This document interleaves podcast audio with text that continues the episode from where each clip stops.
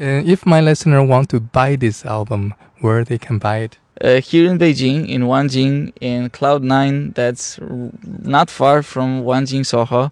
If you're interested in this music, please come and please uh, bring a little bit of my music home with you.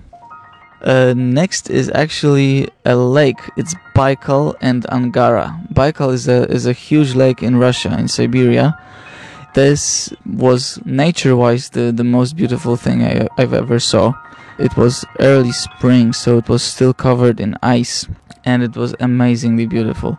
This song Baikal and Angara is uh, inspired by one of old Siberian legends, um, in which Baikal, the lake, is the father, and Angara, the river that flows out of the lake, is his daughter. So, this is a song about this magnificent, great lake and a beautiful river that flows outside of the lake. 这首乐曲叫做《贝加尔和安加拉》，描写的是俄罗斯境内西伯利亚最大的淡水湖贝加尔湖。米哈尔说，这是他见到的最美的自然景观。当他初春到达这里的时候，湖面上还结着冰，美得令人窒息。这一首《贝加尔和安加拉》就是根据西伯利亚的一个古老传说而创作的。贝加尔湖是父亲，从湖里流出的安加拉河是他的女儿。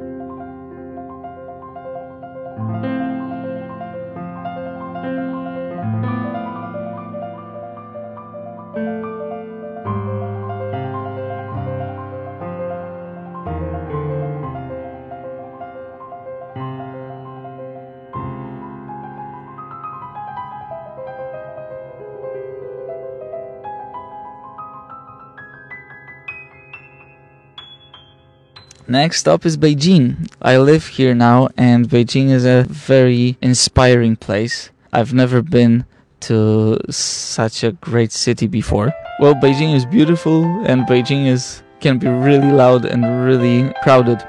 That's why I named the next song "Please Stand Firm and Hold the Handrail." It's like a voice message on each subway station. I think it's a good way to tell people to stand still and just see what's going on around them in such a busy and such a fast living city as Beijing. 下一站就是米哈尔目前生活的地方——北京。北京是美丽的，但是同时它又是一座拥挤、喧闹和繁忙的大都市。在每一个地铁站都可以听到“请站稳扶好”的广播。下面就让我们一起感受一下这座城市的快节奏吧。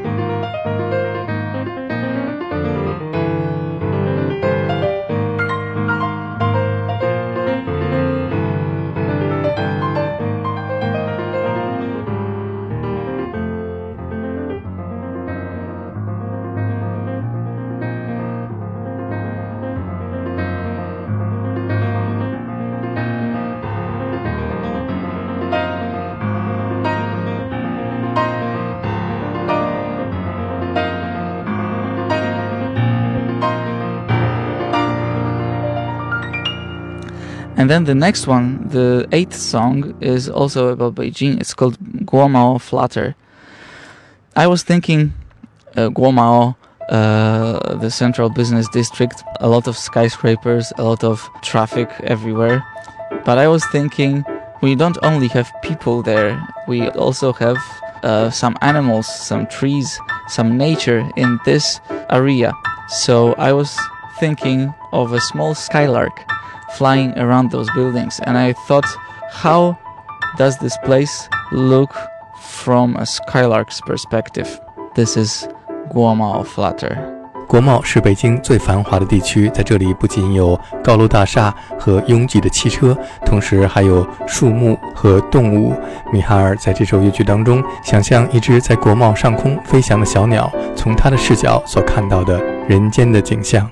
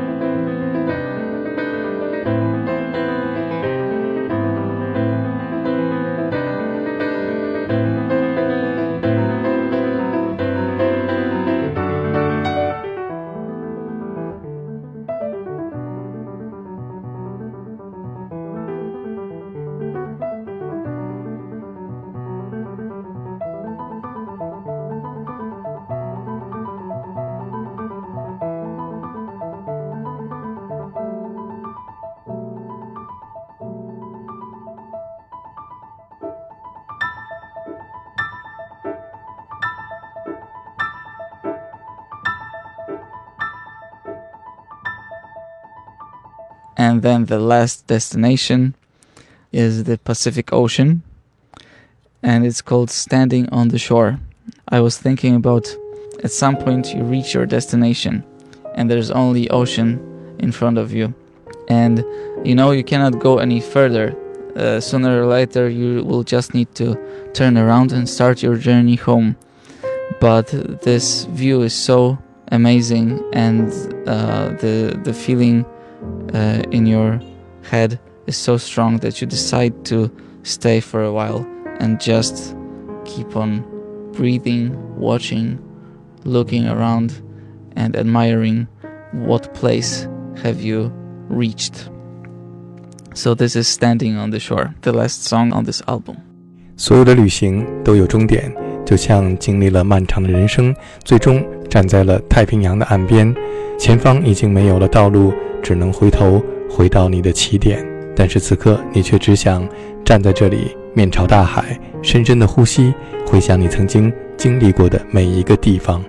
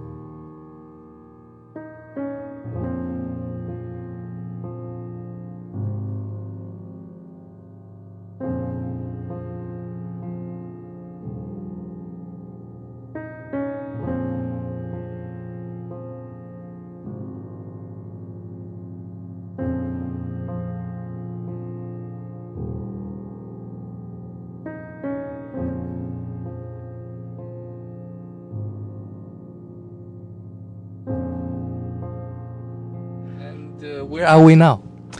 Uh, now, uh, now we're in Wangjing district, right next to to your club, Cloud Nine.